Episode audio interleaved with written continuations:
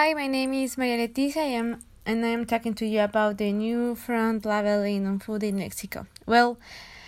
comparing the traffic light style front labeling of food in the UK, it was concluded that it is easier and more preferred for the consumer to have a label that is easy to understand, to be able to identify, to identify the healthiest foods from those that are not and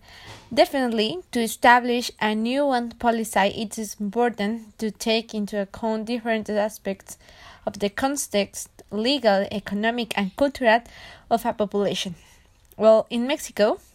the new policy of front labeling of food has been based on the renewal uh, of the official Mexican Standard 051 under the direction of a group of preliminary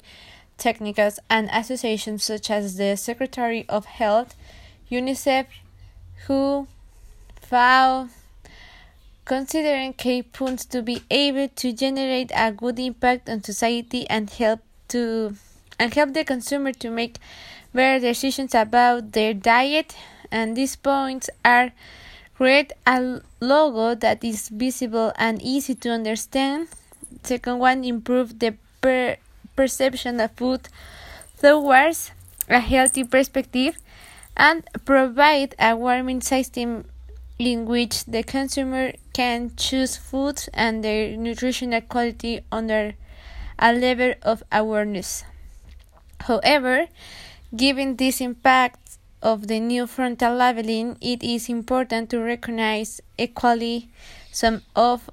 the negative or deficient impacts of this new labeling caused on society. And among them was, well, one, confusion regarding the amount of food in which there is an excess and represents a warning. Second one, expendi expenditure on new labeling and wrapping design. And third one, lack of education to know the meaning of words like calorie, sodium, and especially the impact that these elements have on health. And the last one point is the possible traumas or negative effect that these warnings can generate in people with anorexia and bulimia. That is why I agree with the evaluation of the progress of this new labeling system. But at the end, however, it has become clear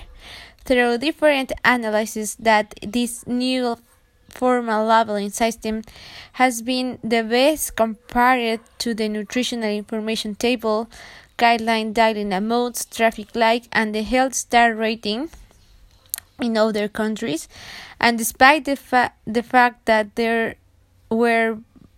barriers or some um, points difficult to work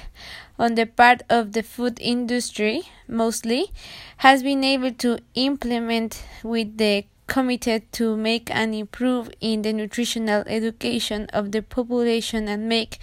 this new system more understandable to generate easier decisions in health.